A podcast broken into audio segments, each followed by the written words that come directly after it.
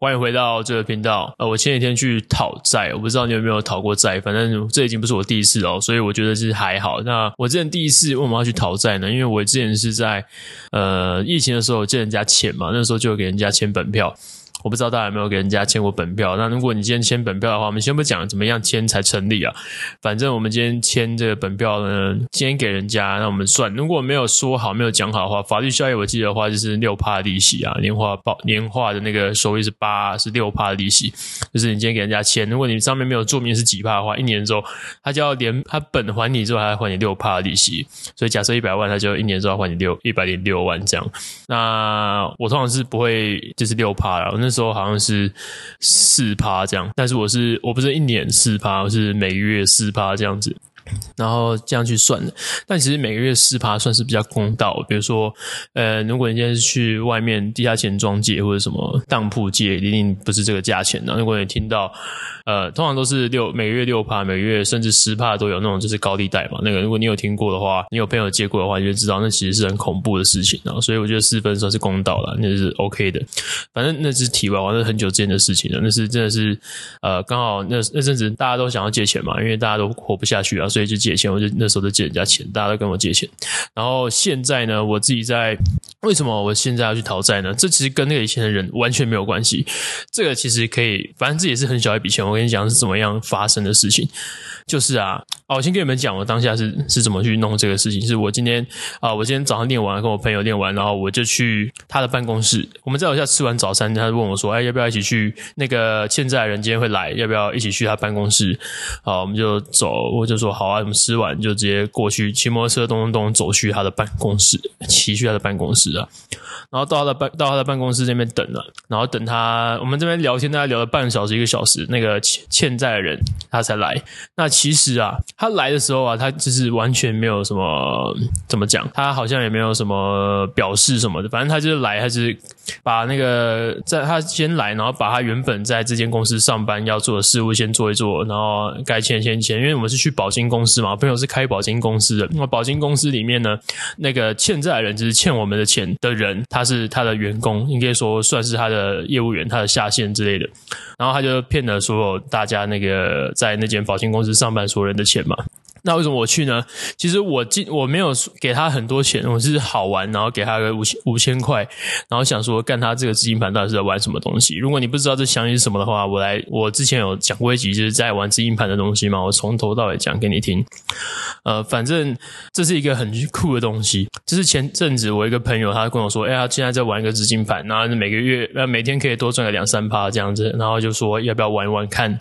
然后我就说我知道那个是资金盘嘛，我也知道有危险，但是我就用不重要的钱，就是丢掉也没差的钱，我就去玩玩看。然后我就丢了五千块进去，然后还还真的隔天有赚了回两趴的利息钱。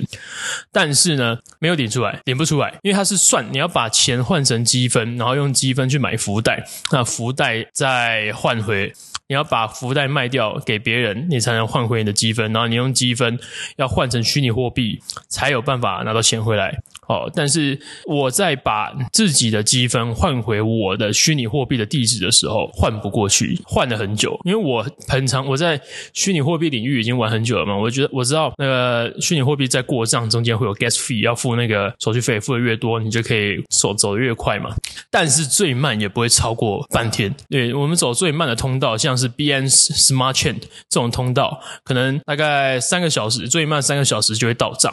那我又很快的，比如说 T 亚 C 二十这个券那我就可以可能呃五分钟就到账了。这个是正常下面货币到账的时间，但是那个。积分并没有按照这个平常加密货币的链上的传输速度去做出这样的 feedback，所以我就没有办法，我就觉得干这东西好，不能再玩下去了。那我回头问一下旁边那几位朋友，说他们到底投了多少钱？你知道他们说什么吗？一个说干我投了十六万，干一个做我投了十四万，他妈的操！干他们真的很有钱，所以我就我没有办法一下投那么多出来，毕竟我还是留着客家人的协议嘛，我还是做事情还是会先投一点点，然后确定 OK 我才会加大。对，那。那我确定这个东西钱出不来之后啊，就没有再玩下去了，所以就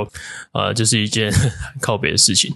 那之后那个人为什么这个东西不能玩呢？我们知道这个东西不行了呢，要开始去讨债呢？因为在我没有完之后，大概过两三个礼拜吧，那个盘就崩了。好，公司宣布倒闭。反正这个东西就是你钱他不会想要拿给拿回来，他就是公司倒闭之后要把钱拿走，拿到自己的账户里面去嘛。因 为你有开过公司，你就知道你是法人，法人你有公司法人，你自己去有限公司、有限责任公司，就是你这个公司倒了破产了，你就不用负责了嘛。所以你拿到的钱，你钱用其他地其他方法汇到你自己的户头里面去，哦，不管是地下汇兑还是什么，反正你就是有办法把那个公司的钱洗到你的户头里面，安然无恙的待在你那边，然后把它弄到海外账户里面去。台湾查不到，就没办法强制执行你的财产嘛，所以就跟你无关了。好，这就是为什么台湾公司一直倒。我跟你讲，台湾公司倒那么快的原因，并不是说干那生意多难做，不是。哦，为什么台湾每九九八啊，每一百间公司就有九十九间公司会倒一年？哦，其实不是为什么，这不是生意难做，生意难做是一点，另外一点就是说，公司本来是开来倒的，你懂我意思吗？公司倒了，你就赚到钱了，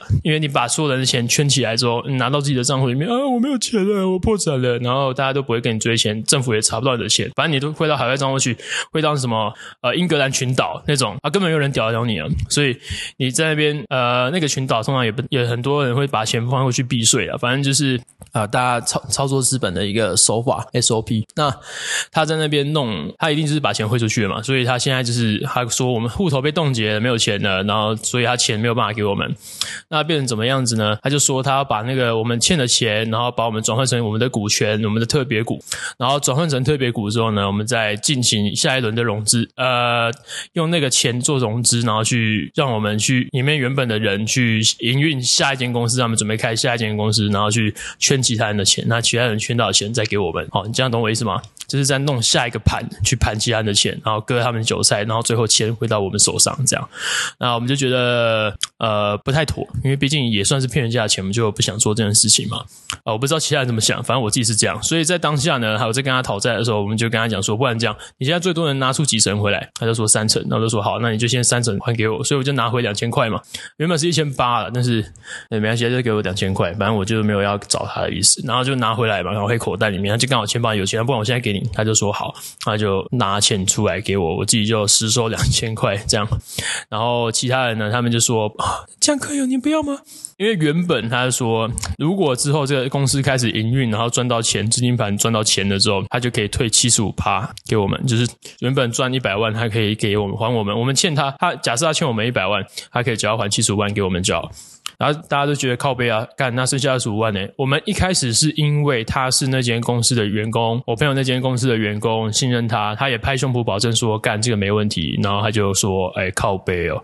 你们现在这个东西投资一定有风险呐，所以没有办法，这也不是我的问题，是公司的问题啊。反正就想办法要把那些责任推到那公司上面，那个资金盘上面，所以我们就没有办法拿到钱嘛。”那我的想法就是止损嘛，既然已经亏损发生了，那就减少亏损嘛，尽量把这个头砍掉，就不要再让亏损持续扩大了嘛。因为他说之后开始营运，公司在开始营运之后是七月的事情，现在五月底，那中间这两个月呢，所有人都跑掉。假设公司里面所有人都跑掉了，那么钱是不是完全都拿不回来的嘛？所以我就先拿了一些钱，反正我金额也很少了，所以可能比较不会痛。如果这样，如果这样直接止损的话，可能比较不会痛。但是我的同我的朋友他们在。面做，呃，丢十几万，他们可能没有办法这样子，这样子断掉，所以他们就说：“哎、靠北，我要，我就等你，那你一定要记得还给我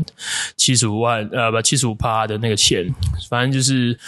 一件蛮特殊的体验啊，我觉得还蛮好玩的，可以跟你们分享一下啊。那反正有人跟你讲说有什么好赚的商机的话。”该怎么讲？虽然我本来就是平常都在讲这些东西，但是钱不要给人家管了，钱自己管就好。钱真的是，如果你今天不想被诈骗，最好的方式就是自己去学投资，自己去学理财，你就不会少走这些冤枉的路。那我呢？我还好，我真的觉得那就是呃，我朋友推荐我，然后就想说啊，帮他一下，交他朋友，所以就交个这个朋友，然后就把钱丢过去。所以我觉得那还好，那对我来说就是一个呃情感上的增温剂是这样子，因为对我来说没有损失。但是如果是你，如果你今天想要丢很大笔的钱，你想要呃，你会想要有一夜暴富的心情的心态的话，其实就基本上很容易被诈骗，因为诈骗要诈骗什么样的人钱，就是诈骗懒笨，然后不愿意那个努力的人，就这样。你只要有这三种想法，你想要一夜暴富，然后你很懒，然后你很笨，你不愿意去学习，你就一定会被诈骗，你一定会遇到诈骗。所以在你遇到诈骗之前，我这个先跟你讲，我在这边先告诉你如何不要遇到诈骗，就是这几个心态先改掉，不要有这样的想法。你不要想要一夜暴富，你不要懒，你不要想要一夜，你不要想要不劳而获，不做任何努力，然后就想说哦，那我就可以现在这样可以赚到钱，因为你不可能赚到任何你认知以外的钱。你就算你不小心赚到了，你还是会被亏回来，因为你的实力就是在那边。你懂我意思吗？你的实力就是在那边，你被赚，你赚到了，你是会亏回来。所以你不要想说干，我可以靠投机这样赚到钱，靠背啊，你去努力一点比较实在啊。而且，呃，说真的，这件事情呢。呃，资金盘真的是，我觉得是还蛮好玩的，因为其实我们一开始就知道那是资金盘，然后我们在做这件事情，就是想说，呃，我们可能趁它崩盘之前，就是先离开。那我也是，我也想说这个心态啦，反正就是玩就几天，结果没想到第一天钱就回不出来。反正你知道这东西就很危险，台湾是诈骗天堂，所以做任何事情都记得小心。呃，要钱要出自己的钱包之前，真的小心好不好？小心为上。那就跟大家分享一下，不过这是一个身边的趣事。是啊，好了，我们这个近期的那个分享就结束到这边，我们来讲一下美股最近的状况吧。干，我跟你讲，我前几天买了一张伟创跟那个零零八七八啊，我在原本在看零零六二零八，因为看六二零八，其实它是便宜版的零零五零嘛。如果你有在定投零零五零的话，你就知道干零零五零真的是一个稳又爽的标的，就是。啊，每个月把钱扣进去啊，定时定额啊，干他妈钱十年之后就翻倍干。我不知道身边有没有人就是真的放超过十年了，但是啊，我们回撤拉回拉那个线回归数据之后，就觉得干真的是很棒的一个东西。那一定是有 sense 的人都知道投啦。反正如果你有走，你有在定投的话，你就知道我在讲什么。但是现在为什么我在看六二零八，不是在看零零五零？因为零零五零是一百二十块一张，但是我现在看六二零八才七十块，那我可以用，我其实可以用一样的钱可以买更多张啊，所以。我就开始投六二零八，他们里面的成分其实长得蛮像，它其实是追踪零零五零的一只呃 ETF 啊，所以我就啊、呃、原本想要投定投那个六二零八，但是呢，其实我已经做了很多部位在呃科技股上面，那如果我如果再去买那个零零五零。或者零零六二零八，因为零零五零零六二零八里面最大的是科技股嘛，最大的部位是科技股啊。那我这样子其实会有点失衡，就是我全部压在科技股上面。那这样有一点，如果东科技股一崩，我就直接完蛋，是不会完蛋，是被套牢。那只要平常我准备紧急预备金，那被套牢其实没关系，让它套了之后会解套嘛。但是如果今天没有紧急预备金的话，我就直接死啊，原地死啊，我就直接原地破产啊。那 所以要为了解决这样的事情，万一万一真的如果发生极端事件的时候，我要想办法对冲掉。这个风险嘛，所以我就把剩下一堆拿去拿，放到一些零零八七八上面。那零零八七八我就放几张这样而已，就是稍微防卫性的，因为它是一些金融股比较多嘛，像是财经啊、保险公司啊之类的比较多。那科技股也有不多，但是这样子呢，它就是稳定的、稳稳的，一点点、一点点的成长。那一点点、一点点成长，你可以看到，你把它线图拉长之后，你可以看到，刚它就是一点点、一点点涨，涨的真的没有很多，但是就一点一点涨。但是它季配息，每一季每一季都配息，配忘记多少钱，反正都是配的蛮舒服的，那就是拿来当做一种防卫性的资产，这样 以防遇到那个啊极端事件、黑天鹅什么的啊。那我剩下的钱就是大部分，我就放一点点在这种防卫性的股票里面了。那我我其他大部分的钱的部位都做在美股上，美股大概就放了十十九万、十八万吧。我前几天又加仓十万在 Google 上面，因为 Google 现在还真的是它要涨就是要涨不涨，起不来，所以我就。趁现在赶先买一买，因为 Microsoft 已经涨过了嘛。我之前就讲过，我为什么会买 Microsoft，也会买 Alphabet，因为 Alphabet 就是就是 Google 的母公司嘛。那我买 Alphabet 就是因为说，哦，因为它前几天我之前失误嘛，之前在 AI 发表的上面做有一点失误，所以就股价大跌嘛。那现在就没有办法涨那么多。那目前为止，它涨的涨幅也没有像 Microsoft 涨那么多，所以我就那那时候买 Microsoft 有涨上去，但现在 Microsoft 已经没有涨那么多了嘛。那它下游的像是啊、它的上游像是 AMD 或是那个呃，NVIDIA、AMD 他们的这些大众啊，AMD 不算，NVIDIA 还是它的那个主要那个它往来的对象嘛。那那微软就是 NVIDIA 最大的客户嘛，那他们就会做那个专门帮 Microsoft 做那个 GPU 嘛，那个。做晶片啊，做那个 GPU。那在做这个 GPU，他们上面有没有也看到嘛？我们长期来讲，呃，也不用长期啊，这短期其实呢，NVIDIA 就涨得非常多了。你看啊、呃，所有的还有那个听 Podcast 的人来跟我讲说，哎，这个教练，我买了 NVIDIA，干，那你最近真的是赚爆，他最近真的是喷的很多，已经涨很多了，他已经涨非常非常多，但他还是持续的在涨。哦，那那你要继续加仓吗？我不会继续加仓了，因为我会可能会放在 AMD 上面，因为 AMD，嗯，不要说它可能之后会为了拿来制衡 Microsoft 会拿来制衡的 V D R，呃增加 AMD 的仓，我就为了拿来增加。呃，我们就是这样讲嘛，反正 Microsoft 之后的市场都是 NVIDIA 的，那 Microsoft 会一直跟 NVIDIA 合作嘛？如果一直跟他合作的话，那基本上就是懒懒蛋被 NVIDIA 掐着嘛，所以一定会有他想要找其他的地方，比如说像 AMD 可以跟他合作，这样子以后价格的那个权利制定价格的权利就不会全部在老黄身上了嘛，所以就啊、呃，我可能会做一些在 AMD 上面。那我也是买买了蛮多张，好像也是啊，算了，不要讲好了，反正也是买了好多好多钱在里面。那最近呢，也是涨。起来，那它的底下呢？哦，帮他做代工的，像是那个广达、伟创，我有买，反正就是呃有涨，真的是涨蛮多的，也是涨得开开心心哦。反正这阵子真的是科技一片光明。虽然最近有什么债务违约的那个东西一直在出现，新闻一直在报嘛，在报在报说美国可不可以债务违约？那我就想说，该管他的，反正就是呃，我们 还没有发生事情就不要去想，反正就先做嘛。那能预防就预防，呃，如果不能预防的就算。那对，反正就是，我是觉得那就是那个啦，就是炒炒作而已。反正就是每年都会有这样子的新闻出现，那就不要管它，那就继续做我的科技股。那预估在下半年可能还会持续有一波增长啊。那涨的到底是谁呢？是 Microsoft 涨比较多呢，还是 Alpha 变涨比较多呢？我觉得你看 Alpha 变现在 Google 不是有推出很多其他有的没有的东西嘛？比如说像是呃原本说 Microsoft 有的功能，现在在 Google 上面都发表了嘛？前几天有发表说它所有的功能都出现了嘛？所以你就可以考虑说，干那 Alphabet 是不是有机会可以做一些东西进去？我大概看大概是这样子。那为什么会买伟创呢？伟创它是底下一个母公司叫纬颖，是专门做云端 server 的嘛，就是做伺服器。那他们就你现在 AI 它需要很大量的算力跟空间嘛，那做这种云端伺服器的厂商是不是就会需要有他们的市场？所以我就会开始去买一些这样的股票。反正啊，现在已经涨得差不多了。那伟创之前又因为被那个投信加进去，被主力进场之后啊，干它整个股票飞到天上去，也没有飞到天上去。反正就是你看线图会直接从呃慢慢的涨，慢慢涨到突然，直接冲上去，好几根蜡烛上去，这样好几个大红 K，反正就是呃是一个很棒的股票。反正我就买下去了嘛，那蛮爽的。对，反正我现在说的呃，基本上手头的现金可能就是十几万，但是剩下的部分全部都丢在股市里面了，大概就这样子。啊、未来呢？未来我比特币里面还有放十几万，但是就看呃看未来到底是怎么样，因为现在就是一个很不明朗的时候，现在就是在一个干，大家都在啊、看好看坏人都各一半。那未来比特币呢会是怎么样子走呢？我觉得你可能先放一点哦，不要说你了，我自己 不要跟不要说你，我自己可能就放一点在比特币，那预防它美股可能真的崩盘之后呢，比特币会暴跌暴涨。那涨起来的话，其实就可以可能稍微对掉对冲掉那些呃股市下行的风险嘛，那就可以比较快乐这样。所以我就不会所有的东西都放股市，可能会有一些放在比特币里面。那那基本上这样子就可以预防很攻守兼备的在这个市场里面赚到钱。我自己啦，我自己我自己就这样做。那市场话题好像讲太多了，反正讲。那我也不是专业做这个的嘛，所以反正就是稍微分享一下而已。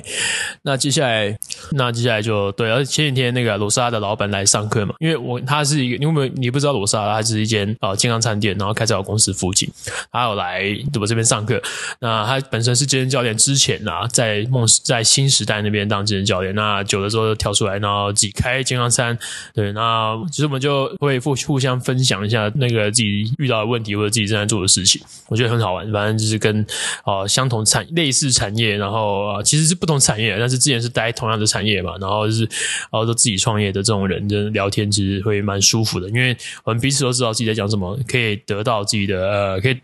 可以蹦出比较不一样的火花了，然后其实也不太需要解释太多，很多东西原本跟一般人不能讲的，但是跟他们讲，就是他们就一点就通。哦，他就是很有灵，心有灵犀，你知道吗？反正就是聊天聊一聊啊，又跟我分享说他以前是，呃，他自己在做这个健康餐的时候，他自己也，他其实跟我蛮像的哦。我不知道是不是大家其实都是这个样子，说当老板都这样，反正他也是跟我一样，他好像做一件事情就是没有办法做得很持久，做了很久，然后他没有办法，他像他现在在做那个沙拉的前台，因为他自己开嘛，他。他人也不好找，所以他现在在做那个，那在有时候会去做收银嘛，对吧、啊？这些这类的动作，然后他就会觉得是他他不想要做这个做很久，虽然他也有请很蛮多员工的，但是重点不是请不请的问题，是他觉得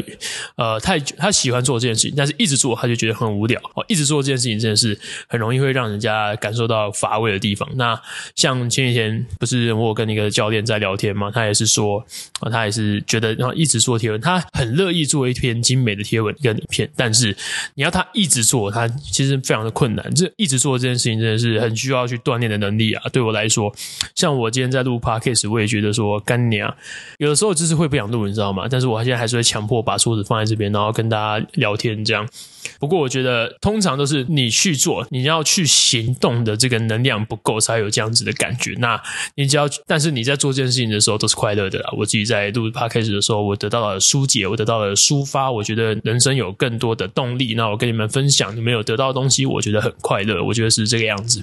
但是在我从哦，我下了班很累了，干我他妈上了好几堂课，然后我准备要呃准备要回家，但是我还要留一些时间，我他妈还没训练，然后他妈留一些时间要去。录这个东西，那这中间这个转换过程，我都需要在那边尴尬蛮久的。我想说，干，我现在到底要不要拍，或者是我现在要走人？我我不会一直在那边，天使和恶魔在我身上唱着双簧，所以我就会没有办法去做这个决定。但是是当我做这个决定，我就不会后悔。我觉得干，我好棒，我又做到了。所以如果你今天也在犹豫某件事情的话，我真的在那边呃帮你推一把，就要去做，马上去做。你一旦开始行动了，其实后面都会变得很棒。然后就这样，那今天到这边结束吧，我要去睡觉了，拜。